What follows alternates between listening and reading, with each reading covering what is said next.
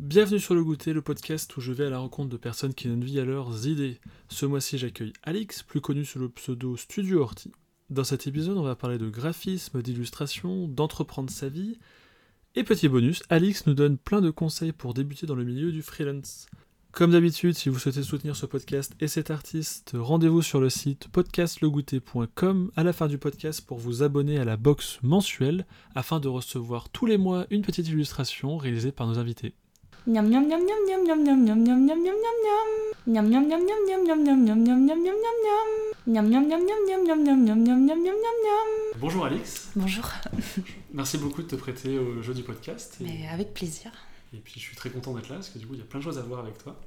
Et pour commencer, donc, je t'ai un petit peu présenté dans l'introduction euh, du podcast. Ouais. Et là je vais te laisser te présenter toi, euh, ce que tu veux nous dire par rapport à ton parcours scolaire, professionnel, enfin D'accord. on t'écoute. Ok. Donc, euh, donc moi c'est Alix.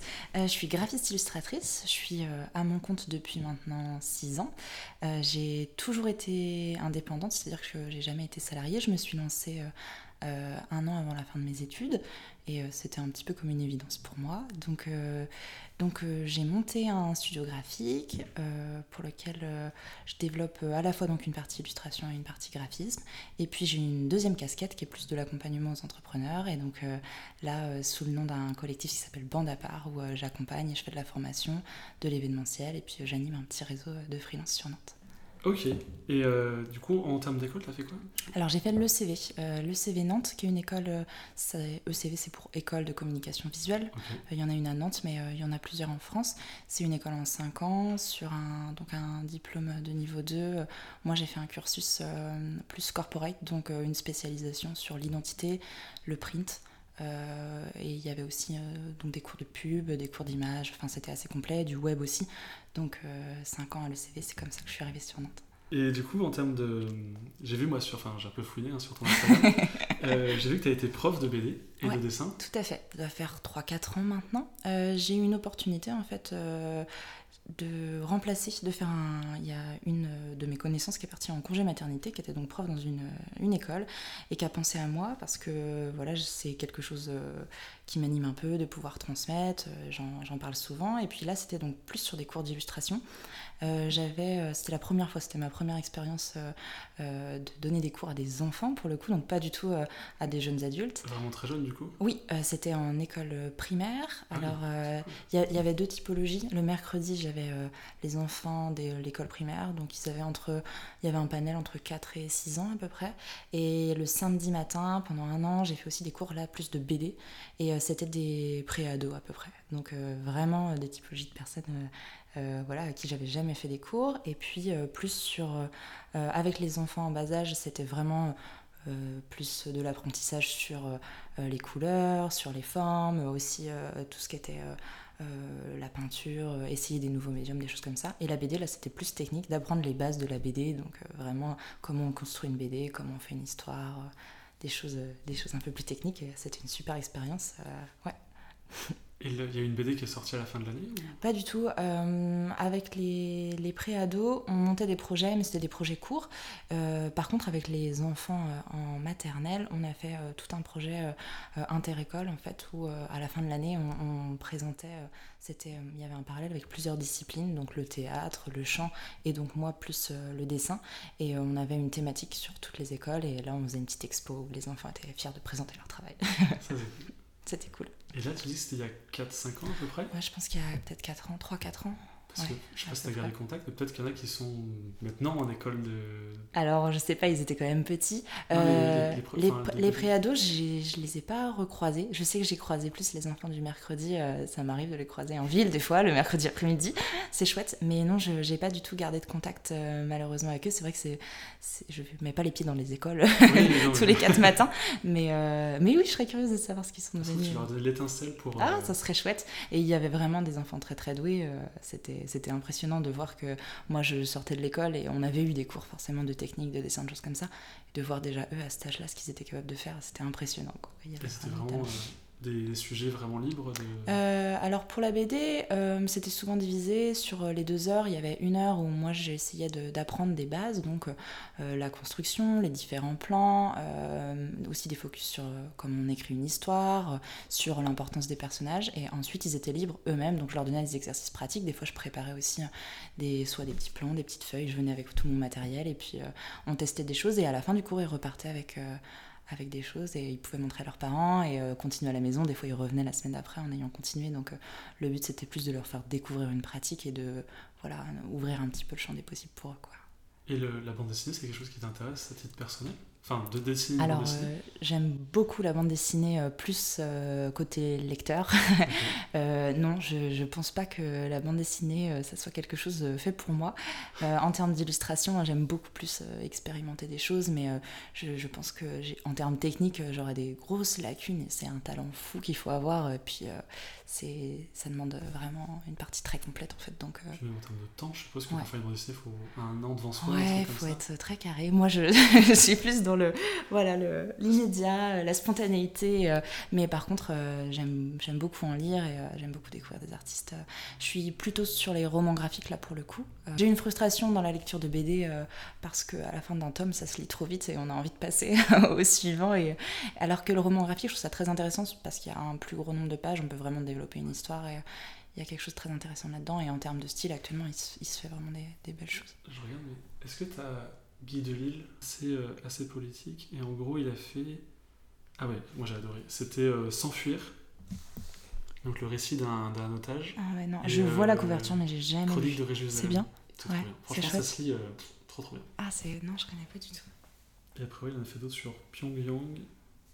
Chronique Birman, pardon. Chronique Birman et Chronique de Jérusalem. Ok. Mais ouais, même les. Du coup, peut-être que tu lis des comics? Ça fait longtemps. Parce que là, moi, je me suis remis sur Fable. ah oui, je vois ce que c'est. Mais non, je, ne suis pas lectrice de ce genre de. de... J'en ai lu étant un peu plus jeune, mais euh, non, maintenant, c'est vrai que je me suis un peu. C'est mon côté graphiste, ça me ramène euh, au roman graphique, en fait. Ouais, ok. Et euh, du coup, je vais juste te poser une question. Oui. Enfin, une dernière question. Est-ce que tu t'éclates dans ton travail? Ah oui. oui, oui, bien sûr. Alors, comme c'est sûrement un choix quand même d'être d'être à mon compte. Il y a une liberté qui permet aussi de pouvoir tester des choses et de faire ce qu'on aime, qui n'a pas de prix. Ça c'est vraiment, je pense que oui j'en ai bien conscience et, et c'est un vrai plaisir au quotidien. Après, euh, comme tout travail, il y a des hauts et des bas, donc on s'éclate pas tous les jours. Et des fois c'est compliqué, des fois il y a vraiment des, des difficultés, mais, euh, mais globalement, euh, oui oui, je suis très contente de faire ce que je fais aujourd'hui. Plus j'avance, plus j'ai l'impression de d'aller vers des choses que j'aime et des choses qui, euh, qui ont du sens en tout cas pour moi. Euh, au début, j'ai vraiment commencé parce que j'avais une formation et que c'était enfin, le métier pour lequel euh, voilà, j'étais formée. Donc, donc j'ai tâtonné et le fait de mettre à mon compte m'a permis d'ouvrir en fait ce champ-là et d'aller plus loin que ce que j'avais appris à l'école et de pouvoir me former aussi, tester des choses et arriver là où je c'est pas arriver. Et, aujourd'hui, euh, je fais un métier euh, qui n'était pas tout tracé en fait. Euh, et il y a plein de casquettes de mon métier actuellement. Et voilà, je pensais pas faire, faire ça aujourd'hui. Donc donc c'est super. Et, c'est chouette et j'en profite bien et j'espère aller encore loin. j'espère aussi. une petite, enfin, je pose beaucoup de questions, mais est-ce que c'est un parcours logique d'être indépendant quand on fait une école de graphisme ou pas du tout? Alors, ça dépend. à l'heure où moi j'ai fait mes écoles, enfin mon école, même si je suis pas très très vieille, je suis sortie euh, il, y a, il y a 4 ans. Euh, 45 ans.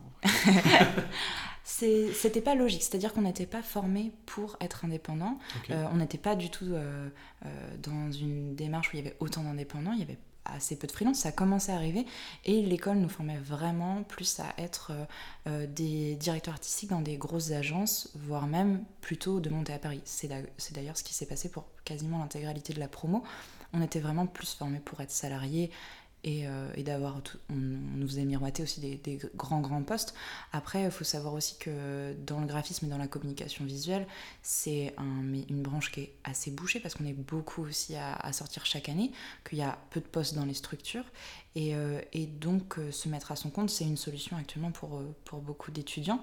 Moi pour le coup ça n'a pas forcément été comme ça. C'est-à-dire j'ai su assez tôt que je voulais me mettre à mon compte parce que en termes de personnalité, ça collait aussi à ma manière de fonctionner, à ma manière de travailler et à mes envies. Et puis j'avais envie en tout cas de tester, je savais pas si ça allait durer, je savais pas si ça, ça allait me plaire, mais et c'est pour ça qu'à la sortie de l'école, j'avais déjà un statut depuis un an, j'avais quelques missions, mais bien évidemment, c'était pas un travail à temps plein vu que j'avais les cours à côté. je me suis laissé un an à la sortie de de l'école pour me dire bon bah j'essaye maintenant de travailler à temps plein, d'avoir de, nouveaux clients, de voir un peu comment ça marche, voir si ça me plaît et voir si j'arrive à en vivre. Et euh, je m'étais euh, dit bon bah je me laisse un an et dans un an je refais le point. Et puis un an s'est passé et euh, je sentais que voilà ça me plaisait beaucoup, qu'il y avait encore beaucoup de choses à développer. J'étais encore à l'époque sous le nom de Alix Leroy, j'avais pas monté Studio Horty. et là je me suis dit allez je continue et puis je vois où ça me mène, je me pose pas de questions. Euh, voilà, c'était un peu au feeling et puis, euh, et puis bah, je suis encore là. donc euh, donc c'est super et je me pose pas trop la question, c'est-à-dire que pour moi, avec du recul maintenant, c'est une évidence. Mais, mais en tout cas, voilà, ça ne l'est pas forcément pour tout le monde et on peut y arriver sur le tard. Je pense pas qu'il y a de bonnes pratiques, c'est vraiment super personnel en fait, en fonction de nous. Bah, je pense qu'on reviendra un petit peu quand même sur après, dans notre partie. Avec plaisir. À moins que tu aies autre chose à dire sur ton parcours ben non, c'est déjà, déjà pas mal. Euh, bah, du coup, ce qu'on peut faire, on va passer sur la partie euh, inspiration, une de ton, enfin, ton inspiration et ton univers. D'accord. Miam miam miam miam miam miam miam miam miam miam miam Et là, je pense, je pensais te poser des questions en fait sur euh, ton room tour. D'accord. Et quand je suis rentré, en fait, tu m'as expliqué. Alors là, c'est là où je fais les, les coworking. Là-bas, c'est là où je travaille mes projets, des clients, projets perso. Ouais un espace relaxation, enfin de relaxation. Un espace plus où je fais les ateliers. Ouais, le salon, euh, c'est un mi-relaxation et mi-atelier quand, quand j'en organise. D'accord. Donc bah, il y a trois espaces définis le bureau, le coworking et les ateliers. C'est vrai que ça fonctionne un peu comme ça. Bah, ça, vous le verrez dans le, dans le room tour qui sortira après le podcast. Et vous pourrez, enfin, je vous conseille fortement d'ailleurs parce que j'aime bien. Si vous aimez son fil Instagram, c'est presque la même couleur de. Ah, c'est brandé Studio Arty, hein, attention, hein. c'est Instagram dans la vraie vie. Pas tout le temps. Ce qui permet du coup de faire une petite transition facile sur les, tes couleurs et les animaux. Moi j'étais. Ah oui, c'est deux choses que tu as retenues euh, de l'univers. Bah, c'est chouette, bah, ça me va bien.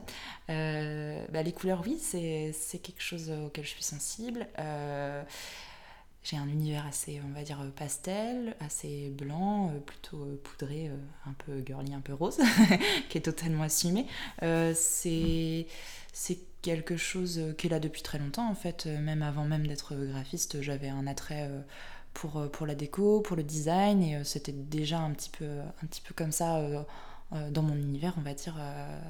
Et, et, ça s'est ressenti dans mon travail, donc c'est vrai que j'ai plutôt un univers poudré. Et, et puis les animaux, oui, c'est vrai que que j'y suis sensible et que c'est un sujet qui revient souvent. Euh, j'ai un peu un petit cœur chamallow dès que je vois un animal. voilà, c'est comme ça. Et c'est un, une, une, super inspiration aussi, euh, notamment en termes de dessin. Il y a beaucoup de choses à faire et, euh, c'est chouette. C'est une belle créativité qu'il y a derrière ce, ce sujet.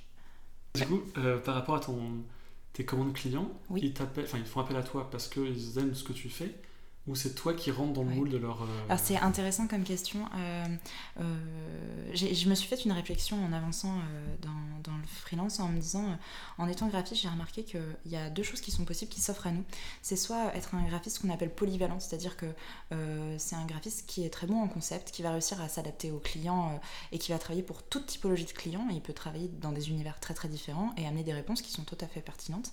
Et il y a un autre verre qui est plus être un graphiste avec une touche plus artistique, je dirais, où euh, là, on assume euh, un goût, un univers qu'on met en avant, et euh, pour le coup, le client vient parce que justement, il s'y retrouve, il retrouve que ça peut ressembler à des valeurs de sa marque, à des univers qu'il aime, et il fait appel à nous justement pour qu'on arrive à, à lier nos deux univers, euh, ce qui fait que ça nous met à dos des clients, bien entendu.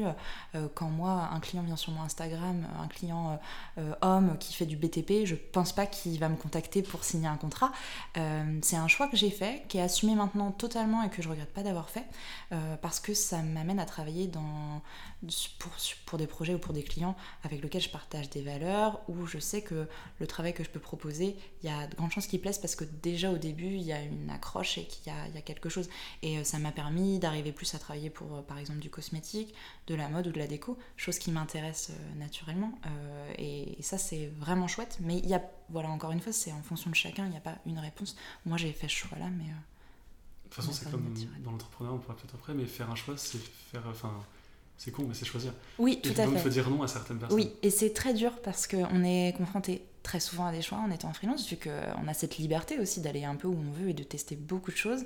Et euh, on se rend vite compte qu'il faut absolument faire des choix parce que sinon on est là, on est en flottement et on n'avance pas forcément. Euh, euh, voilà, on, reste là, mais ça avance pas comme on le souhaite. Donc de donner une direction en prenant un choix, je pense que c'est important. En tout cas, là, moi, ce que j'ai fait pour cette casquette plus de graphisme, j'en suis contente aujourd'hui et ça continue à évoluer, bien évidemment, aussi avec, euh, avec les clients qui accompagnent et puis qui aiment aussi certaines choses, avec les tendances euh, actuelles. Mais, euh, mais ça, c'est une, une des casquettes et une partie de mon activité que je développe et qui est très plaisante et c'est la, la, première de mes activités. Et ma seconde casquette, ça va plus être là, pour le coup, plus humain.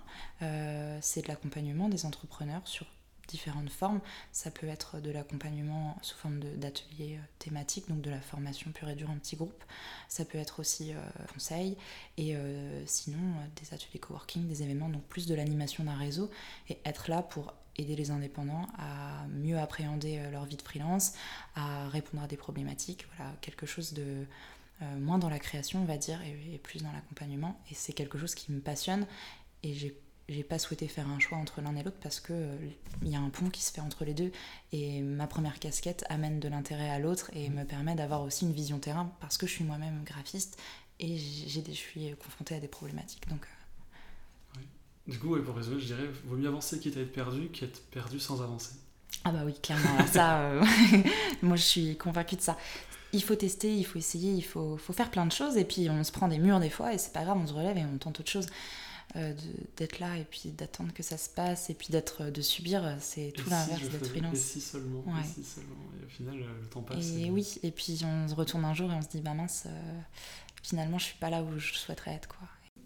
Du coup en termes de nourriture on va dire pour te nourrir de ton inspiration c'est tout à l'heure en off on parlait des, du pet sitting oui. avec les animaux.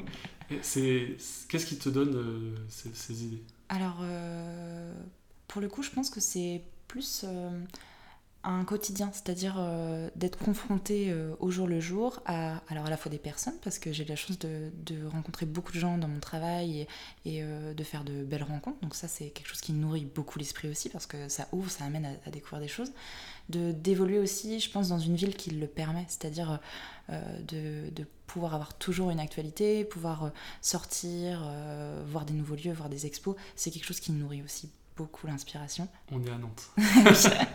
On est à Nantes, c'est vrai, pardon. Et, Nantes est une ville vraiment créative et je pense que...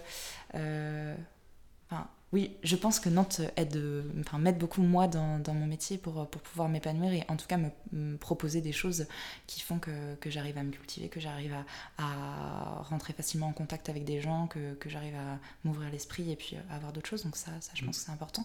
Et après, c'est plus une culture euh, personnel qui, qui a travaillé, c'est-à-dire que d'essayer de, d'essayer de, se tenir un petit peu informé, d'être curieux, euh, voilà, faut avoir euh, cette envie de traîner un peu partout, alors que ce soit sur Internet ou euh, dans les bibliothèques. Mais euh, ouais, je pense que c'est quelque chose d'assez naturel, et pour beaucoup d'artistes, je pense aussi, de vouloir toujours aller plus loin et de faire nos, petites souris. Et, et, ça, ça nourrit forcément la créativité. et du coup, ton style? Alors pour le style du du travail, euh, c'est venu assez naturellement le fait que euh, très vite, dans mes, en étant étudiante par exemple, dans mes rendus, euh, on me faisait le reproche que c'était trop carré, trop droit, trop. c'était, mais c'était à, mon image. Et en fait, c'est quelque chose dont j'en ai retiré une force, c'est-à-dire que aujourd'hui, j'en ai fait un style et mes clients viennent aussi me chercher pour ça, pour quelque chose qui est, qui est assez lisse, qui est assez épuré, qui est en effet assez carré. beaucoup de gens, quand ils décrivent mon travail, peuvent dire ah oui, Ali c'est un style scandinave. Alors ça va de, de mes réalisations graphiques à ma déco, mais, euh, mais c'était assez naturel pour moi parce que je pense aussi que c'est une sensibilité aussi euh, personnelle euh, d'aimer les choses assez épurées, assez blanches, avec des couleurs assez pastel et des choses assez carrées qui, qui, collent à ma manière de travailler aussi. Donc on peut dire que mon, style mon style est plutôt comme ça, scandinave. du coup, ton style est un peu scandinave, et du coup, en termes de, de palette graphique, est-ce que tu tournes avec comment est-ce que tu fais en fait? Est-ce que tu. Parce que moi je suis dans cette période-là de je cherche des couleurs pour moi. D'accord. Un style graphique justement. Tu te fixes, euh, je sais pas, 10 euh, couleurs Et tu tournes avec celle-ci Tu veux dire pour, euh, pour les projets clients, pour la, la communication perso ou... Alors, euh, pour le coup, pour les clients, euh, il y a une vraie recherche qui est où j'ouvre vraiment les palettes de couleurs, donc ça, ça peut être très diversifié. Après, oui, je vais jamais proposer de couleurs vives à un client parce que parce que je serais pas à l'aise avec ça, parce que c'est pas naturel chez moi de, de, faire des compositions graphiques à partir de couleurs euh, très vives en tout cas. si, c'est un, une volonté du client, pourquoi pas, mais, euh, mais je sais bien qu'ils viennent pas me chercher pour ça. Donc pour les clients, j'ouvre et je vois en fonction du brief et ça peut, ça peut passer pour, dans plein de couleurs différentes. Et pour moi, pour le coup, euh, j'essaye de faire attention aux couleurs, notamment sur tout ce qui est les réseaux, sur la communication, sur le site aussi, euh, d'essayer d'avoir des couleurs qui sont chartées en fait, euh, un peu studio horty, donc avec des fonds qui sont récurrents. Mais je me laisse voilà le, le, plaisir des fois d'aller expérimenter des nouvelles choses. Et puis il y a tellement de choses à faire dans les couleurs que c'est saisonnier peut-être un petit peu, genre Aussi, 2019 Il y a des tendances, oui, là actuellement on est beaucoup sur des tendances plus, ce qu'on va dire, des tendances de la terre, des tendances naturelles. Euh, on est dans du ocre, dans du moutard, dans des, choses assez chaleureuses euh, pour cette année-là, 2019. Euh, chose qui n'était pas du tout le cas il y a un, ou deux ans, par exemple, on était beaucoup plus sur des couleurs pastel, mais assez, assez lumineuses. donc il y a aussi un effet de mode, il y a des tendances. Et et c'est normal de, de, les suivre des fois. Ça fait aussi partie de nos inspirations, sans même qu'on s'en rende compte. En fait, on suit, on suit, euh, on suit les tendances euh, qui se passent parce qu'on regarde aussi beaucoup de choses et qu'on est inspiré. Mais, euh, mais je pense que c'est un, jeu sans fin, en fait. Ouais, c'est vrai. Tu, tu, pourrais travailler pour une agence de tendance justement? Pour qui crée des palettes et des, qui cherche toute l'année pour l'année d'après les... Je sais pas si je pourrais en termes techniques, mais ça serait quelque chose qui m'intéresserait beaucoup. Oui, c'est c'est passionnant d'essayer de voir quelle sera la tendance et d'avoir toujours un coup d'avance, de, de pouvoir analyser aussi les pratiques et dans tous les domaines parce qu'on se rend mm. compte qu'une tendance, elle va s'appliquer à tous les domaines, il n'y a pas d'exception en fait. Mais euh, moi, je, trouve que c'est des magiciens ces gens-là, comment ils font pour prévoir des tendances. Et je me pose la question de savoir aussi, est-ce qu'on n'aiguille pas aussi les gens vers une certaine tendance parce que forcément, quand il y a un premier mouvement, après c'est vite suivi et, ça envahit un marché sur tous les domaines. Donc, euh, je sais pas, je, serais curieuse de faire ma petite souris, voir comment ça fonctionne. Euh, j'ai jamais eu l'occasion de, voir ça. Je rigole parce que ça fait penser à Diable Prada. Oui. Comme, euh, je sais plus ce que c'est comme vêtement, elle lui dit cette ceinture-là, cette couleur-là, et elle explique tout le cheminement du truc. Et ce que tu as dit, c'est ça, en fait, ça vient de la mode, ensuite c'est recyclé. Oui, et qu'en fait, c'est pas juste toi qui as choisi que ah, j'aime bien le violet, je sais pas pourquoi, mais cet été, j'adore le violet. Non, non, je t'assure. en fait, t'aimes peut-être pas le violet, mais tu crois aimer le violet. C'est ce qu'on met à disposition. Oui, c'est vrai. et il y a vraiment ça aussi, euh, euh, au-delà des couleurs, euh, enfin en termes de tendance, nous dans notre métier, on, sent il y a des tendances en graphisme, il y en a chaque année, et, et puis il faut se mettre au goût du jour, il faut aussi pas vouloir faire de la tendance à tout prix, parce qu'on en perd du sens aussi à, à, vouloir... Il y a des grandes tendances en illustration, il y, y, a des grandes tendances en graphisme, et je pense que c'est ça toute la difficulté, d'arriver à à la fois trouver notre style, et être actuel et pas être has-been, rester dans une tendance et juste mettre le bon curseur au bon endroit pour, euh, pour trouver le juste équilibre. Et ça, c'est un travail permanent, mais c'est un travail de veille qu'on fait euh, en tant que créatif, en fait. Ok. du coup, là, on va faire une petite transition vers la partie 3 donc, de la technique. Yes. Niam, niam, niam, niam, niam, niam, niam, niam, niam, niam, euh, quel est le matériel, les logiciels Parce que là, je vois qu'il y a 40, non, il y a, il y a quelques ordinateurs autour de moi. Euh, alors ben moi pour le coup j'ai un MacBook donc euh, j'ai un portable parce que euh, c'était important pour moi d'avoir un ordi non fixe parce que je fais pas mal de coworking à l'extérieur aussi, que je bouge de temps en temps. Quand je vais mes clients, c'est pratique aussi. Donc j'ai commencé par ça, d'avoir un, Mac portable. Et plus pour le confort, j'ai investi dans un écran, un grand écran que tu vois là, pour le coup pour être à l'aise pour travailler et avoir un espace de travail beaucoup plus grand. Euh, qui est nécessaire en graphisme. Mais comme je, travaille quand même la plupart du temps au bureau, c'était important. Mais ça me permet de switcher et de juste avoir à brancher mon écran. Et, euh, et pour le reste, c'est euh, tablette graphique quand c'est nécessaire pour le dessin. Et, et puis ben, une bonne vieille imprimante, des crayons et puis du papier. quand tu dis tablette graphique, c'est l'iPad ou c'est vraiment une Cintiq Non, tablette graphique. Non, c'est pas. Alors c'est pas une Cintiq, c'est vraiment une tablette. là, moi pour le coup, c'est une tablette format A un peu plus grand que A5. Euh, ouais, A4 même, je pense. Et euh, tu sais, avec un stylet et qui te permet de pouvoir avoir, euh, de dessiner. Alors, t'as pas le rendu du papier, bien évidemment, mais de pouvoir de dessiner avec un crayon. Et t'as un rendu directement sur, les logiciels Illustrator, Photoshop. voilà, c'est pas un outil que j'utilise quotidiennement. J'en ai besoin quand je fais de l'illustration vectorielle. Mais c'est pas, voilà, c'est pas mon outil principal en tout cas tout, reste quand même euh, clavier, souris, euh, Mac euh, pour le graphisme, c'est la base. Et papier, crayon pour le reste. Ok, peut-être une précision pour ceux qui nous écoutent qui ne sont pas graphistes. Le vectoriel, c'est tout ce qui est point fixe, on peut agrandir, diminuer, ça ne bouge pas, il n'y a, pas, de, pixels. voilà, on peut rentrer dans l'image à l'infini. Et c'est le logiciel qu'on utilise le plus pour faire des tracés vectoriels, c'est Illustrator, c'est le plus connu. Et le, le, frère ennemi avec des pixels, c'est Photoshop. c'est Photoshop. c'est la guerre des titans. D'ailleurs, tu fonctionnes plus sur euh, lequel? Alors euh, moi beaucoup plus sous Illustrator euh, et encore plus sous InDesign pour le coup. Alors InDesign c'est un logiciel de mise en page. Donc là c'est un super outil qui permet vraiment de pousser des présentations, de, faire du graphisme, de faire de l'édition. Et je switch constamment entre l'un et l'autre. et Photoshop, plus vraiment plus pour de la retouche photo, et un peu dilué aussi de temps en temps, mais euh, c'est pas mon logiciel de prédilection. non plus. et euh, donc ça, je t'ai dit, oui, on pourra peut-être plus de questions sur, plus sur la partie recherche, client, etc. Tout à fait. Bah, est-ce que tu as des conseils à donner donc, pour des gens qui débutent pour rechercher des clients et maintenant, comment ça se passe? Ok. alors, le démarchage, c'est un vaste débat et c'est très personnel. C'est-à-dire que euh, avant même de démarcher un client, il faut se poser les bonnes questions, il faut être prêt à être dans une position où déjà on se considère en tant que professionnel, où euh, on est fier aussi du travail qu'on va présenter à un potentiel client pour le démarcher. Il vaut mieux avoir quelque chose, un portfolio? Ouais, tout à fait. démarrer, moi de toute façon, je verrai bien comment ça se passe. Alors, surtout pas. Alors, euh, euh, peut-être que quelqu'un d'autre euh, voilà, aura un autre son de cloche. Moi, moi, je te donne le mien. Pour moi, c'est quelque chose qui se prépare vraiment en amont.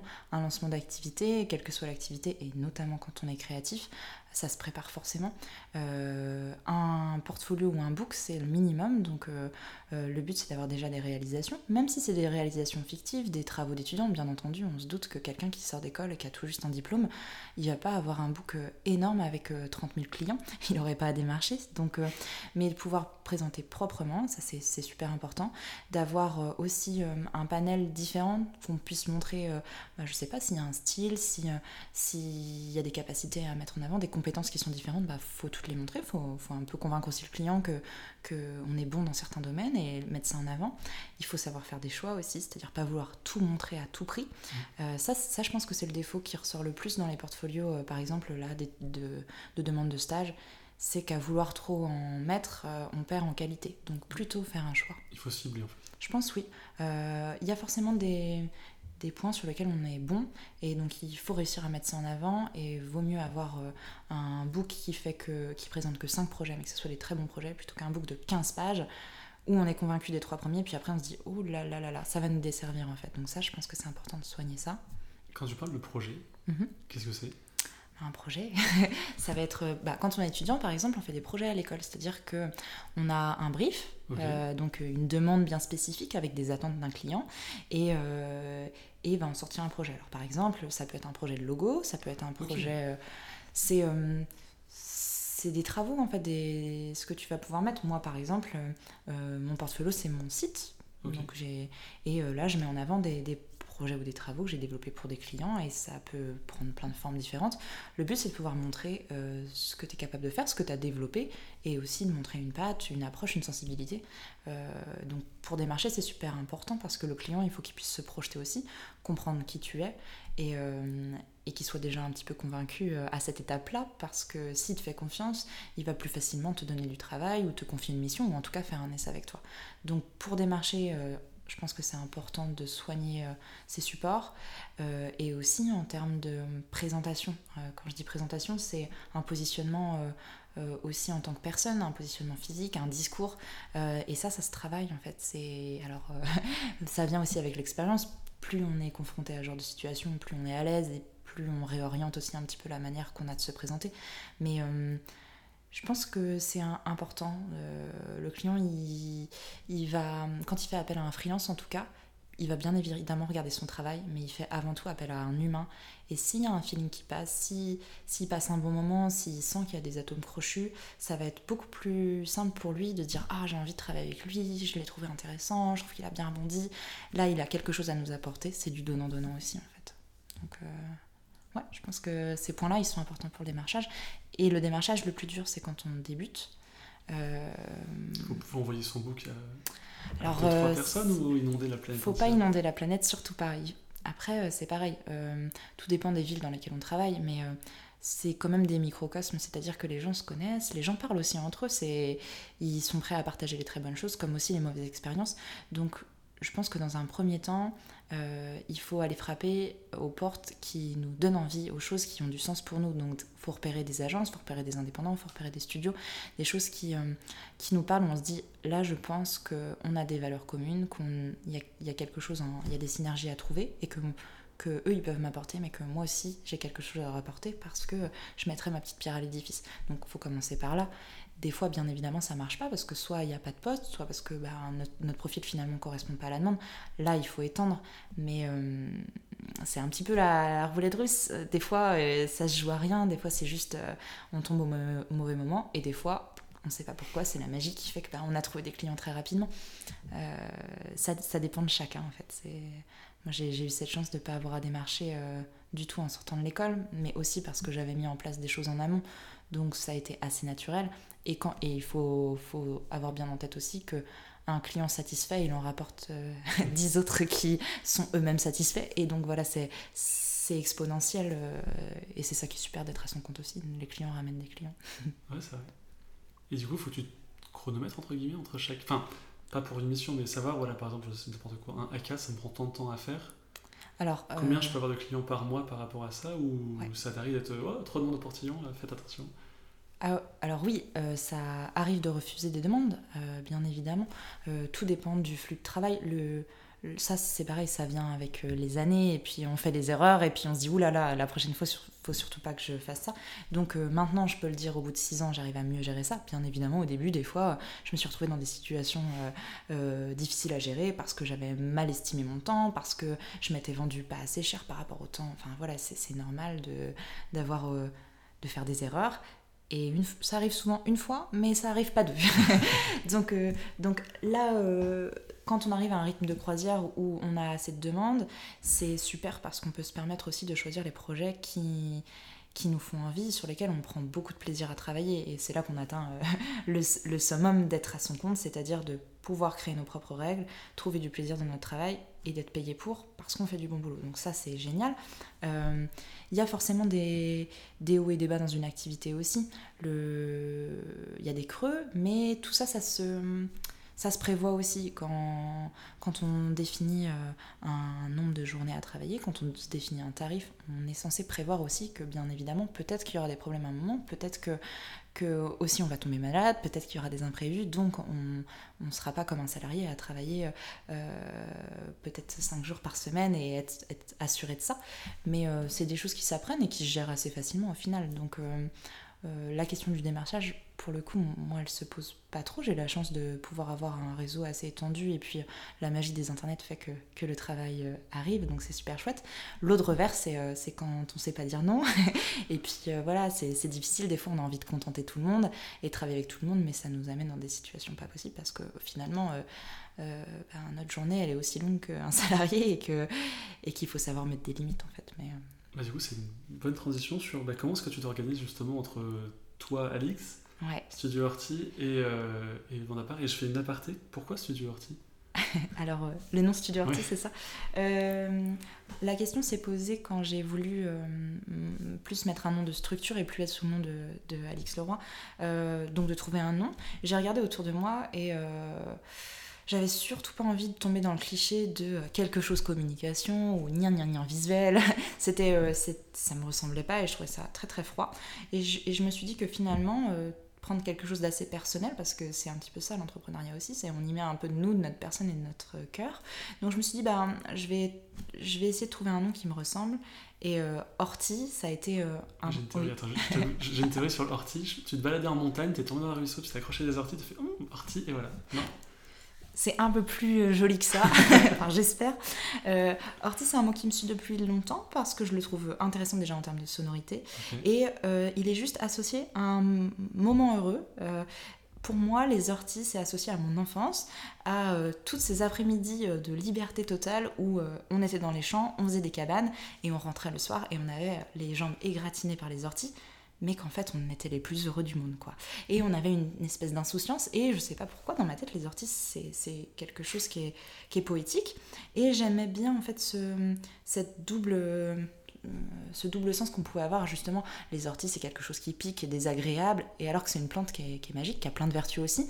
Et je me suis dit j'aimais bien hum, ce terme là pour ça et ça interrogeait aussi ça questionnait euh, tu vois la preuve tu me poses la question aujourd'hui ça pouvait questionner euh, bah, les personnes qui croisaient ma route et, et j'avais déjà beaucoup travaillé autour de, de ce mot là pendant mes études et je me suis dit, bah oui, finalement, ça va être ça. Je l'ai parlé d'un H et d'un tréma.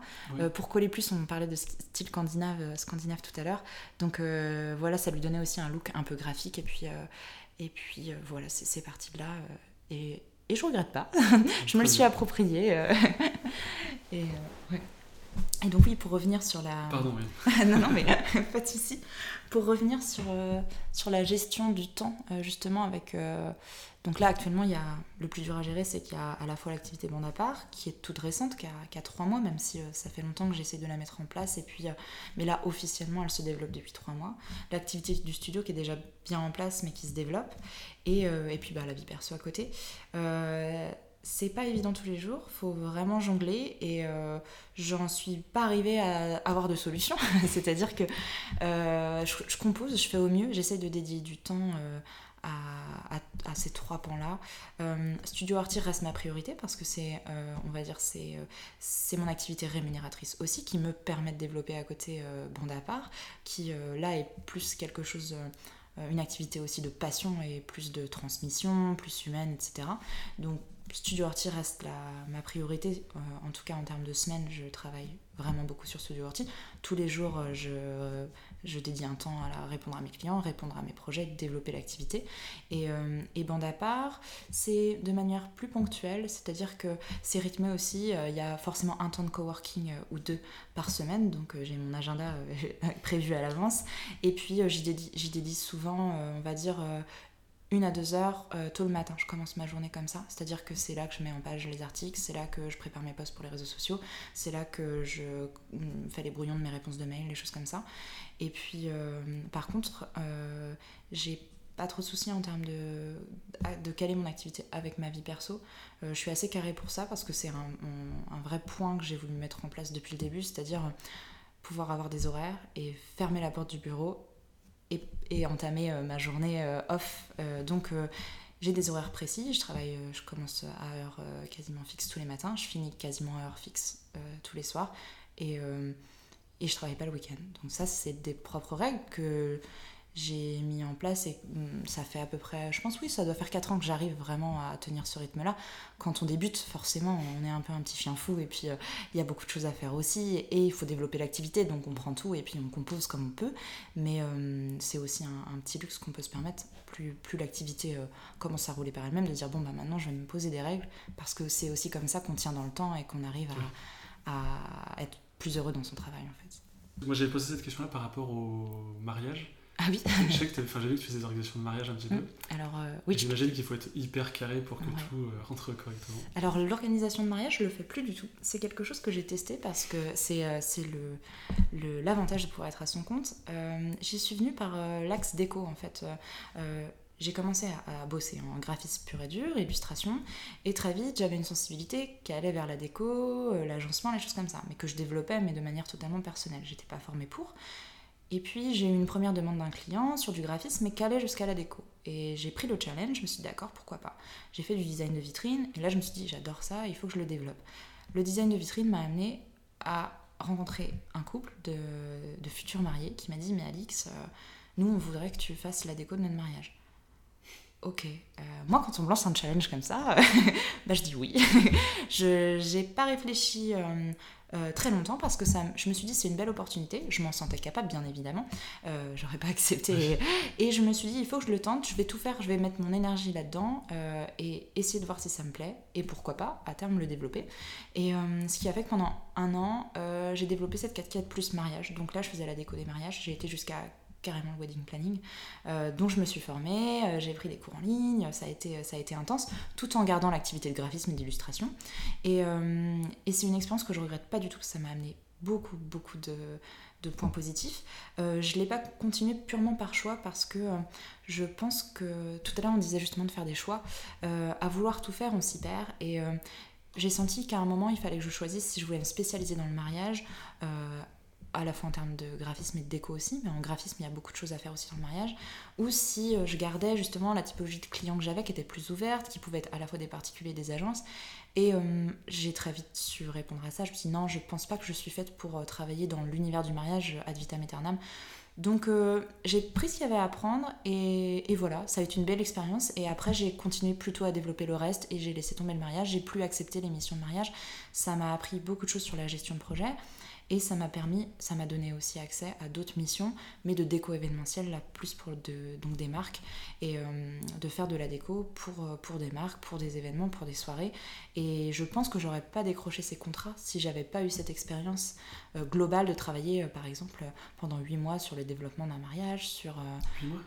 Ah bah oui, parce que quand on fait du wedding planning aussi, il faut vraiment tout organiser de A à Z. Donc il y a, moi, gérer à la fois la partie graphisme, la partie décoration, la partie prestataire c'est euh, c'était une super expérience, mais, euh, mais oui, j'ai pas eu cette volonté de continuer dans le mariage. J'ai fait des salons du mariage, j'ai tout donné, j'ai fait de la calligraphie, j'ai testé plein de choses.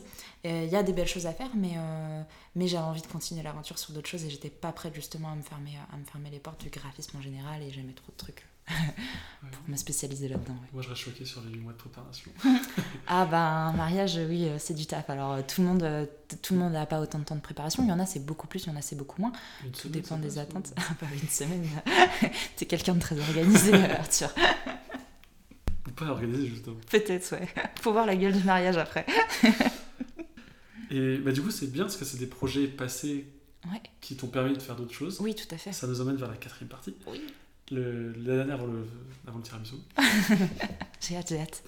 Miam, miam, miam, miam, miam, miam, miam, miam, miam, miam, miam. Du coup, peut-être parler de, de, nouveautés à la rentrée. on est en, en, juillet. Oui. Est-ce que tu as des choses prévues pour bah, septembre Ouais, au niveau du studio. Alors là, je travaille sur des projets de mise en place d'identité qui sont assez long finalement, donc qui m'occupent déjà actuellement euh, depuis un mois ou deux, mais qui vont continuer à la rentrée. Euh, avec un heureux hasard, euh, j'ai eu une mission l'année dernière, enfin à cheval sur cette année, de refonte de l'identité et de la mise en place d'un web design pour une très belle marque qui s'appelle Nuo. C'est Nuo Box, qui font des cosmétiques naturels et bio. Et j'ai adoré ce travail, ça a été un vrai plaisir, l'équipe était chouette, ce qui m'a fait une belle visibilité aussi sur mon portfolio. Et euh, ça m'a amené énormément de contacts avec des clients dans l'univers du cosmétique et dans l'univers justement un peu euh, écolo, respectueux de la planète, etc c'est très agréable de travailler pour ce genre de marques qui sont sensibles justement à des valeurs que j'essaye de mener au sein du studio.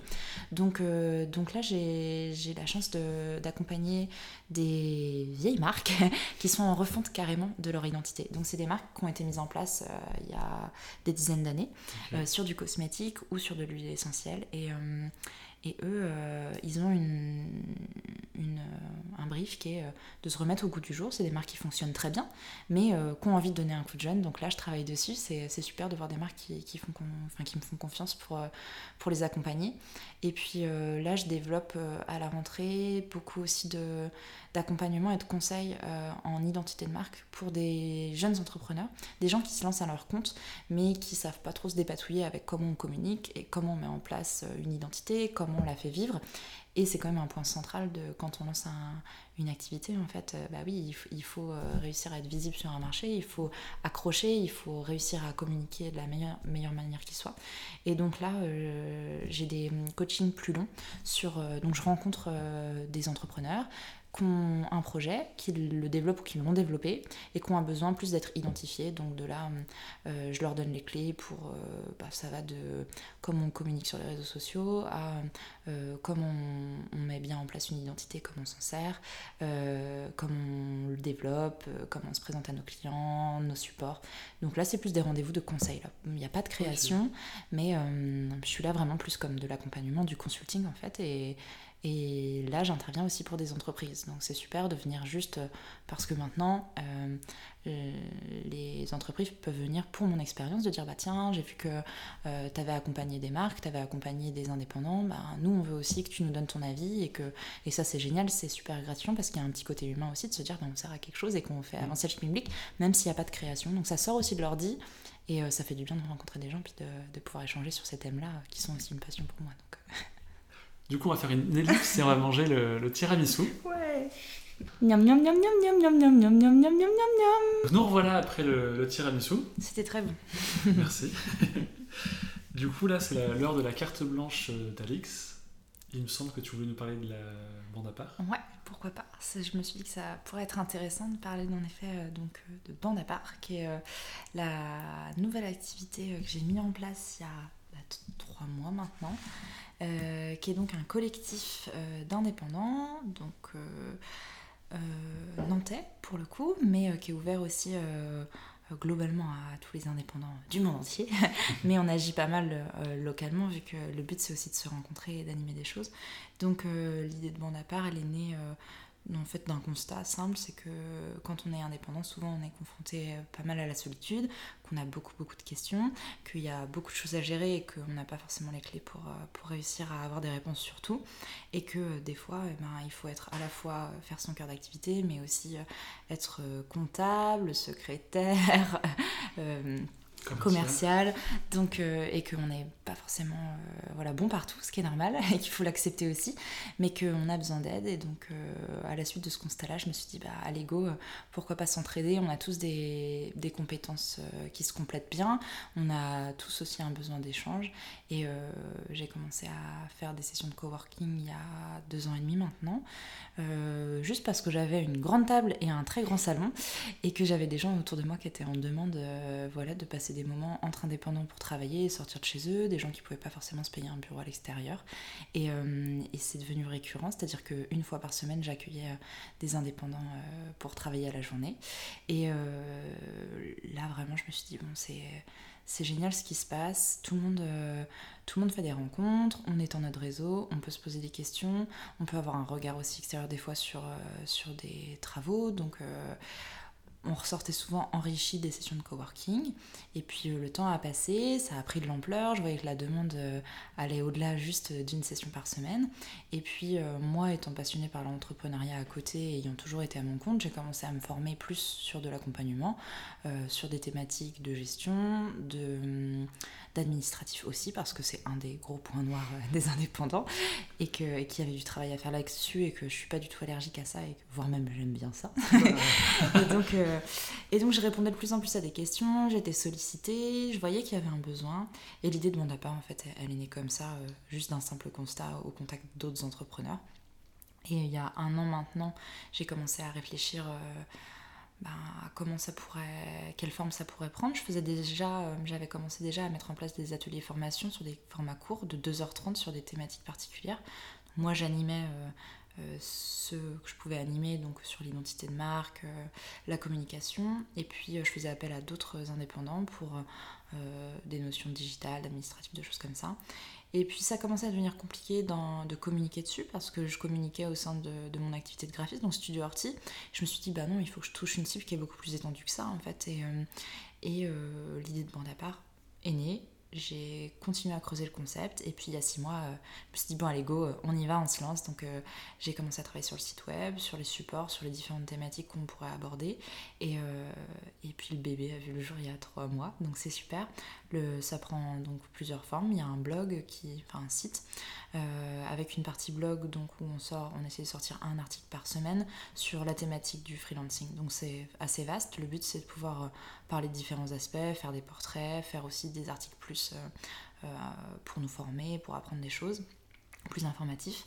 Et puis, euh, ah, il y a aussi une partie annuaire sur, le, sur le site de la bande, où là, le but, c'est de mettre en avant euh, bah, les différents freelances qui croisent le chemin de bande à part, qui donnent un peu de leur temps, et puis qui peuvent être une référence aussi euh, quand on cherche un prestataire ou quand on cherche un partenaire, de se dire, bah, tiens, je vais aller voir sur le site de la bande, et puis je, vais, je vais rencontrer des gens qui partagent aussi les mêmes valeurs. Le but, c'était de s'entraider vraiment et de réussir à faire un cumul de toutes notre connaissances pour pour euh, mieux vivre euh, notre quotidien d'indépendant et puis, euh, et puis s'améliorer dans notre activité.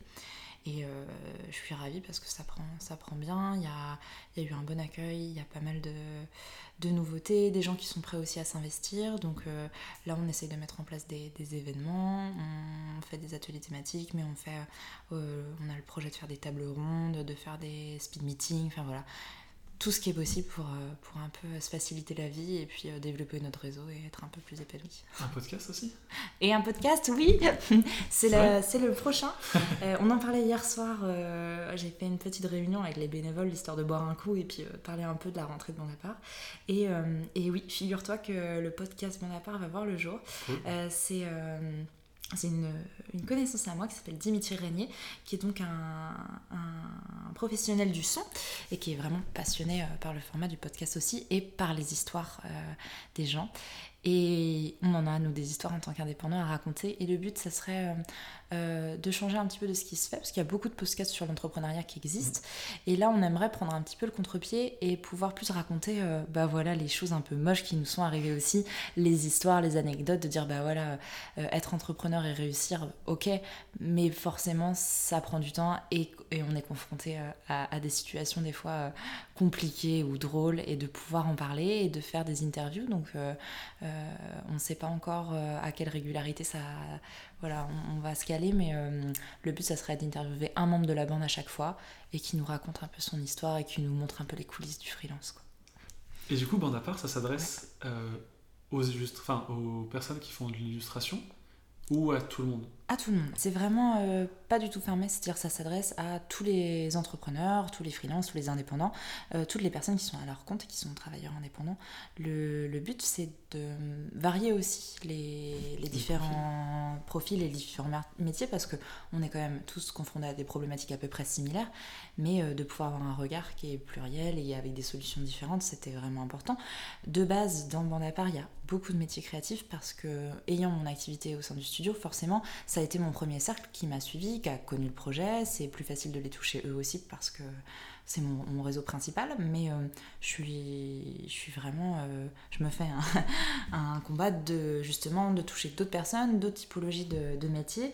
Et euh, là, actuellement, oui, on a, ça va du en effet du graphiste, mais ça passe par le coach en bien-être, en passant par des architectes d'intérieur, des développeurs, des consultants en, en communication. Qui enfin, on, a, on, couvre toute typologie de clients, tout, tout type de, de, travaux, tout type de missions. Donc le but c'est d'être, euh, d'avoir une vraie diversité pour pouvoir s'entraider et, et met des solutions euh, cool. diversifiées. Quoi. Et justement, à terme, il y aura, je sais pas, pas une barrière d'entrée, mais quelque chose pour entrer Parce que ah, ça, ça, ça, moi, ce dont j'ai peur, c'est que ça devienne un annuaire, justement, et que ça soit plus très vivant. Là, c'est vivant, Comment est-ce que tu penses non, faire euh, j'ai pas trop peur de ça. Alors pour le coup, le fait de faire un billet d'entrée, euh, non pas forcément, pas de l'argent, mais peut-être un Qu'est-ce que tu de sélectionner, plus sais pas. Non, en fait, euh, c'est pas trop dans la démarche parce que là, le but, c'est d'apporter une réponse ou une solution, de mettre en place des choses et que chacun puisse venir piocher. C'est-à-dire que si, par exemple, toi, tu as un besoin parce que tu es nul en démarchage et qu'il se trouve qu'il y a un atelier qui est organisé euh, tel jour, ah, et que tu es dispo, et eh ben t'es le bienvenu. Mais si après, pendant trois mois, t'es n'es pas là, que t'es pas intéressé, c'est pas grave. Euh, le but, c'est d'avoir une communauté. Et il y en a, y en a toujours, c'est-à-dire des gens qui sont investis, des gens qui organisent euh, des événements, qui m'aident aussi à animer cette communauté-là, à pouvoir faire des sessions de coworking, des choses comme ça. Et en fait, on se rend vite compte qu'il y a un noyau dur qui se crée aussi de gens qui sont en demande et que le réseau s'étend très vite et qu'après, ça fait des petits. Donc, c'est pas très grave si on est beaucoup, beaucoup, beaucoup par la suite parce que ça nous amène des avantages aussi. C'est-à-dire que là, plus on développe la communauté bande à part, plus on a accès aussi à des partenariats, par exemple, avec euh, des marques, avec des logiciels, avec euh, ce qui nous propose des services avec des prix réduits, par exemple. Donc, ça, c'est bien pour nous parce que ça aide les indépendants. Euh, mais dans tous les cas, hum, les ateliers et puis les sessions de conseil et le coworking, il y a des places, qui veut vient, et il y a des inscriptions, donc il y a un quota aussi. Et je pense pas qu'on sera dépassé par ça. non, c'est tout le monde est le bienvenu. et c'est limité géographiquement à Nantes ou ça a tendance à s'éparpiller un peu partout? Non, alors c'est pas limité à Nantes dans le sens où euh, on a des moyens de parler de l'entrepreneuriat, et notamment, c'est pour ça que le blog existe, à des entrepreneurs qui sont partout en France. Euh, on l'a accès local pour euh, une raison très simple, c'est que ben, le projet est né à Nantes, donc c'est plus facile d'organiser des choses euh, en présentiel à Nantes euh, et de regrouper les Nantais. Et en termes de communication, c'est aussi plus facile de s'étendre. Après, euh, pourquoi pas, si ça fonctionne bien, pourquoi pas un bande à part Bordeaux, pourquoi pas un bande à part euh, Marseille, pourquoi pas un bande à part Lyon, avec des initiatives en local, d'ateliers, de choses comme ça, sur des mêmes principes et sur des valeurs qui sont les mêmes, à, à savoir l'entraide et la bienveillance. Donc ça peut, ça peut prendre une ampleur euh, s'il y a une communauté qui est derrière et qui a envie de se développer. Moi, je suis partante pour le faire. Euh, je mets toute mon énergie en local à l'heure actuelle parce que c'est ma mission première de déjà faire en sorte que ça puisse marcher en local. Il y a des demandes déjà euh, parce qu'il y a des indépendants qui nous suivent qui sont, qui sont dans d'autres villes de France. si on arrive à regrouper ces gens-là et que ça fait des petits, tant mieux si, si on arrive à faire des initiatives ailleurs. Ce serait top. Non, ça fait penser aux alumni de ces écoles un peu. Ouais. Où, euh, sauf que du coup, il n'y a pas eu d'école, c'est les gens qui viennent et oui, qui ensuite. C'est vrai. Euh, c'est plus, euh, oui, là où d'habitude un organisme après essaye de regrouper, et puis ben non, là c'est l'inverse, c'est hop, plein de petits, plein de petites, petites particules qui se regroupent et puis qui, qui créent un, collectif, un organisme. Et le truc, je trouvais trop, enfin, cool aussi, c'est que ça soit à Nantes, mhm. l'épicentre, et pas à Paris. Non, parce que c'est vrai que généralement on pense créatif, c'est ce qu'on disait, souvent les gens vont à Paris parce que c'est là où il y a le plus de monde. c'est un bassin d'initiative parce qu'il y a aussi beaucoup de gens et parce que c'est très, très vivant. Euh, après, c'est vrai que c'est un atout parce qu'il y a une place aussi qui, qui permet de développer ce projet parce qu'il y a euh, une envie, une attente et qu'il n'y a pas 15 000 solutions à l'heure actuelle euh, pour quand, on, quand on a une demande, quand on veut étendre notre réseau. Il y a des structures qui existent à Nantes, il y a d'autres collectifs qui sont très très bien et le but c'est aussi de travailler main dans la main avec ces gens-là. mais euh, mais, oui, Nantes est une belle ville pour développer ce projet parce qu'il y a de la demande et il y a une dynamique et qu'il y a plein de choses à faire euh, de possible. Donc euh, mm. on va à fond. du coup, je vais te poser trois ou quatre petites dernières questions. Oui. quel est ton mot préféré? Alors, je pense que ça serait plutôt une entre, entre guillemets une, expression. Il y a une expression que je dis très très souvent et je, et je pense que je pense que ça qualifie un petit peu, en tout cas les gens euh, qui me connaissent euh, riront de m'entendre dire ça, mais euh, je dis souvent mazette. Alors je sais pas du tout si, si tu connais cette expression. je, je peux pas vraiment te dire d'où ça vient, je sais pas si c'est parce que je suis bretonne ou pas, je, n'en sais rien. Mais je dis très souvent mazette. Alors c'est dans un contexte où soit je suis surprise, soit je suis très enjouée, euh, je vois quelque chose, je dis oh là là, Mazette, c'est génial, ou oh là là, Mazette, il a pas été sympa, quoi. Et euh, c'est très naturel dans mon vocabulaire, et je trouve que ça apporte une petite touche. Je ne saurais pas t'expliquer, mais euh, j'aime beaucoup cette expression. Mazette. Alors, une Z, ça veut rien dire du tout, hein. il n'y a pas de connotation bizarre. Je sais pas, c'est une expression comme ça. À creuser. À creuser, ouais. là, c'est le petit moment pub pour les autres. Est-ce ah. que tu peux me donner les noms de trois artistes que tu souhaites recommander aux gens qui nous écoutent Ok. Artistes au euh, sens large. Hein. Artistes au sens large. Euh, pour le coup, euh, comme je disais tout à l'heure, en off, on parlait un peu d'Instagram aussi, tous les deux. Et moi, je trouve que c'est une belle source pour, pour trouver des talents et qu'il y a des gens extrêmement doués que j'ai découvert via Instagram. donc là, je pourrais t'en citer, je pense, trois. Alors, c'est trois filles, c'est totalement un hasard, mais la première, ça serait Charlotte Chauvin. elle est plus connue sous le pseudo de C'est Chat Coco. Je sais pas si tu connais. Euh, c'est une illustratrice que je trouve extrêmement touchante. Elle, euh, elle fait des dessins euh, au trait, souvent en, noir et blanc. Beaucoup d'humains beaucoup dedans et elle elle parle beaucoup de sentiments. Je trouve ça extrêmement pertinent. En quelques traits, elle arrive à faire ressentir euh, une émotion, un sentiment. Je t'invite à la regarder quand tu as le temps. C'est fabuleux ce qu'elle fait. Enfin, c'est très très poétique, c'est bien dosé. Donc, euh, elle, c'est vraiment une, belle source d'inspiration en termes de créativité. Euh, dans un style totalement différent, une peintre londonienne qui s'appelle Kit Agar je sais pas si ça dit quelque chose. C'est, c'est pas forcément des noms très très connus en France. Non, Alors, je mettrai le lien dans les Charlotte Chauvin est connue dans son milieu, mais euh, donc Kita Agar, elle, euh, elle fait de la peinture. Elle on parlait de couleur tout à l'heure, alors il euh, faut aller voir son travail si vous aimez la couleur. C'est, elle a des tons très pastels, très roses, et elle travaille beaucoup les formes géométriques. Elle fait des compositions et le corps humain. Et c'est magnifique. Enfin, elle a, elle, elle a une gestion des formes et des couleurs elle a un vrai talent, donc euh, je conseille beaucoup, euh, enfin, vivement son travail. Et la dernière, bon, qui est plus connue, je pense que tu, tu connais peut-être, ça serait plus Léa Petit. Je sais pas. Je crois que Léa m'en a parlé. Ah, c'est vrai? Ah, bah oui, ça m'étonnerait pas. je crois, je me souviens qu'elle a dit oui, c'est ah, parce qu'elle a le même prénom que moi, mais. Euh, ah oui, peut-être. Bon, si Léa, on a déjà parlé, euh, on peut parler d'une autre Léa dans ces cas-là, ça serait Léa Pivert. Euh, Léa Pivert, c'est une illustratrice qui a un, style de dessin assez naïf, très doux, très poétique. elle fait des illustrations, là, à l'inverse de Charlotte Chauvin, qui est plus au trait, assez léger. Là, c'est des illustrations très complètes, on peut se perdre un peu dans tous les détails. Euh, et, c'est très touchant aussi, enfin, elle fait un super boulot, donc euh, je vous recommande son travail si vous connaissez pas. quatre recommandations. Ouais, trop bien. Bah oui, il y a mot petit. Bon, c'est vrai que c'est un peu une référence. et là, c'est un peu la question. Euh, je vais pas la faire la texte, la question machin. c'est la question un peu. Est-ce que tu as déjà fait une rencontre folle, étrange, cool, drôle, peu importe, avec quelqu'un de connu? De connu. Alors connu, bah, un peu connu quand même. J'ai, il y a 4 ans de ça, euh, j'ai pris l'avion pour aller à Rome en vacances. Et, euh, et, il se trouve que j'étais euh, assise loin du copain avec qui je partais en vacances. Et donc, bah, j'avais un siège toute seule dans l'avion parce qu'on n'avait pas pris nos billets au même moment. Et le vol n'est pas très très long, donc ça me dérangeait pas. Je m'installe et il se trouve qu'il y a une personne qui s'installe à côté de moi, un monsieur. Je le calcule pas au début. Et puis ce monsieur se met très vite à me parler.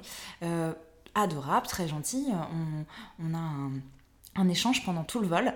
Euh, c'était vraiment atypique comme conversation, d'avoir une, conversation euh, très personnelle avec un inconnu, totalement un inconnu, euh, qui me propose de se revoir à Rome, qui me propose plein de choses. Et ce monsieur-là chantait bien qu'il avait quelques contacts, qui pouvait connaître quelques stars, des choses comme ça c'est pas quelque chose qui naturellement euh, m'intrigue. Je suis pas forcément portée sur la jet set, les people, donc j'ai pas posé beaucoup de questions.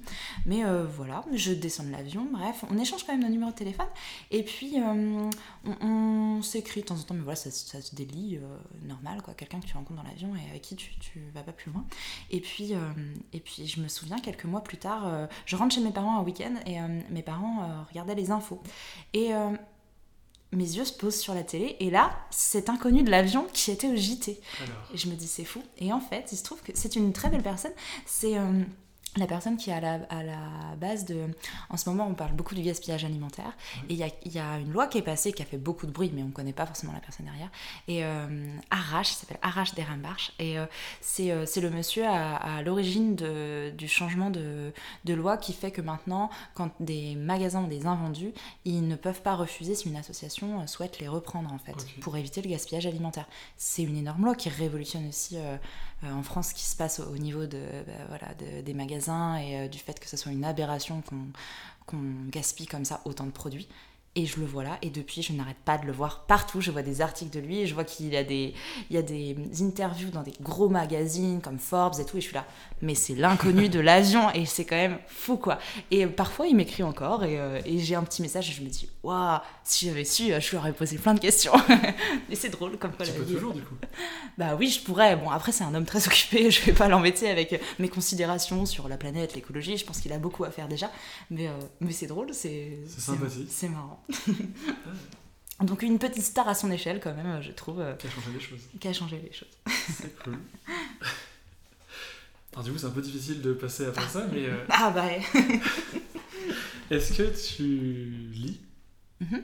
Est-ce que tu peux du coup nous conseiller quelques livres que toi tu as déjà lus, soit que tu es en train de lire, ou peut-être qu'ils sont en train d'attendre une pile à lire Ouais, c'est rigolo que tu poses cette question parce que c'est exactement la même question que j'ai posée euh, sur euh, le Insta de la bande à part parce que euh, j'aimerais bien faire un article justement sur les lectures à lire pour les indépendants.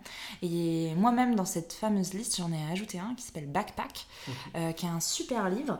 Alors je l'ai sous les yeux, alors c'est facile, qui a été écrit par Madines et la petite étoile. Alors c'est un, un super un super ouvrage qui donne énormément de clés sur quand on est à notre compte, euh, tous les off, en fait tout ce qu'on nous apprend pas à l'école et qu'il faut, qu'il faut gérer. Et euh, petit plus, le livre est extrêmement bien mis en page, c'est un bel ouvrage. Et, euh, j'aime bien cette idée du backpack, c'est-à-dire ben, ce petit livre-là, il faut l'avoir toujours sur soi parce que c'est ton petit sac à dos qui te suit dans tes aventures et que c'est un peu le couteau suisse de quand tu veux te débrouiller à ton compte. Donc c'est un super bouquin que je, que je conseille vivement. C'est à la fois un beau livre, il se lit facilement, il est clair. Mm. Donc euh, foncez si vous êtes à, si vous êtes à votre compte. Euh, c'est le livre à avoir sur sa table de nuit. et, même euh, suivez Madines parce que c'est très pour les entrepreneurs c'est. C'est super, c'est du contenu qualitatif et, et c'est trop chouette de voir qu'il y a des gens comme ça qui sont là aussi pour partager et pour nous aiguiller. Donc ça c'est mon petit coup de cœur de livre je me souviens de ta, story justement de. J'avais répondu donc backpack et un deuxième j'avais répondu le roi lion. Alors pas de. Oui, oui. Euh, c'est vrai que j'avais vu ta réponse. Je me suis dit le roi lion, euh, comment ça Il y a peut-être un parallèle à faire avec les entrepreneurs. enfin, et après j'ai été voir de quoi tu parlais. Et, je l'ai pas lu euh, celui-ci. Il est dans ma liste pour l'été. Bah, moi je l'ai sur ma pile à lire et je l'ai pas encore lu non ah, plus. Bon bah comme ça on pourra se faire un petit retour quand tu l'as. C'était qui Eux? C'était. Euh... Oussama Hamar, c'est The Family. Oui, oui c'est ça. ça. Ouais, mais Donc, euh, c'est pas mal. Ouais, à voir, à lire. Pour, euh, c'est bien, il y a août qui arrive, euh, les pieds dans le sable, je vais faire mes petites lectures pour la rentrée, pour être top. Et bah, du coup, je te, as un peu déjà parlé dans un article, bon à part, mais si tu veux recommander peut-être un, deux ou trois podcasts que tu écoutes et que tu as écouté. Il y en a, euh, c'est vrai qu'il y en a beaucoup. En dehors du goûter. Hein. En dehors du goûter, ouais. Je vais, oh, celui-là, vraiment, euh, on le présente plus. Mais euh, un podcast, bah, là, c'est l'actu du moment, donc ça me paraît normal d'en parler. Mais Young Wild and Freelance, qui est un, bon podcast, donc créé par Thomas Burbidge, qui rencontre, va à la rencontre d'entrepreneurs et qui parle du freelance sous différents aspects avec différentes thématiques, qui est très intéressant. Et euh, pour euh, sortir un peu de la thématique du freelance, dont je parle beaucoup parce qu'on sent que j'aime bien ça, euh, purement personnel mais qui m'apporte beaucoup de choses dans ma vie, je réécoute toutes les émissions de La tête au carré sur France Inter. Alors je sais pas si, si tu, tu, vois de quelle émission je veux parler. Donc moi je les écoute en podcast en rediff parce que je suis pas forcément derrière mon ordi ou avec ma radio quand il passe. Mais c'est un c'est une émission qui est animée par Mathieu Vidard et euh, c'est de la vulgarisation scientifique. Et c'est très très large et euh, c'est extrêmement plaisant d'écouter ça. Bon alors pour le coup ça déconnecte totalement euh, du milieu, mais des fois ça fait du bien aussi. Et je sais que pour travailler, moi j'ai du mal à travailler soit dans le bruit soit en musique, contrairement à certains. Mais alors, pour la tête au carré, c'est parfait pour ça. Ça permet de concentrer mon attention et, euh, et j'apprends des choses fabuleuses. Et c'est vraiment génial. Ça, ça amène euh, un regard totalement frais et différent sur, sur la science. Et il y a aussi une part d'histoire. Enfin, il y a beaucoup, beaucoup de choses. Et euh, c'est très récurrent. Donc, il y en a plein. Et ça fait des années que ça existe. Et, et c'est super cool. Faut tous les réécouter. c'est vraiment science dure, du coup? Ah bah, qu'est-ce que tu entends par science humaine, enfin, je veux dire, la Non, c'est assez large comme thématique. Non, non, c'est assez. Oui, c'est étendu. Et ce qui est génial c'est que c'est vraiment très accessible et, euh, et Mathieu Vidard pour le coup euh, extrêmement agréable à écouter. Il va toujours plus loin. Il a un esprit très très affûté et c'est super. Enfin c'est donc pour le coup celui-là on ne le trouve pas dans les top 10 des podcasts pour les indépendants. Mais si vous êtes un peu curieux et que vous aimez les choses un peu atypiques et puis que en travaillant vous avez envie de vous cultiver un peu je conseille celui-ci. Je vais surenrichir et moi en ce moment j'écoute Passion médiéviste. Ok. Et c'est une femme qui va à la rencontre de, doctorants. Alors déjà, c'est ah, déjà des, doctorants en histoire médiévale. D'accord. Et elle leur demande de vous parler de leur sujet de recherche. Oh là là, ça doit être très particulier, c'est original comme approche. Mais en fait, euh, moi j'ai fait l'histoire un petit peu avant, ça me passionne. D'accord, je comprends. Et, euh, et ça sort un peu de la- du- du- l'histoire médiévale telle qu'on l'imagine. D'accord. Il y a vraiment, euh, j'ai plus les, parce qu'ils ont comme des noms compliqués, les noms des rois et tout euh, de l'époque. Mais euh, je vous conseille d'aller voir Passion médiévale et c'est super. Ah, cool. je vais aller voir ça. J'aime bien l'histoire aussi. Ça va me mettre dans une ambiance Ouais, un peu. je sais plus combien de temps ça dure, mais quand t'es dedans, en fait, t'as envie d'écouter l'épisode suivant, l'épisode suivant. Ouais. Et, et donc elle rencontre plein de doctorants comme ça. Bah, j'ai commencé depuis le début, donc moi j'ai commencé, je suis à l'épisode 2 ou 3 là D'accord, ok, ça marche. Et euh, il me semble qu'il y a des, des sortes de batailles de rois. Enfin, J'imagine que les sujets, ça doit être des choses auxquelles on s'attend pas forcément en fait.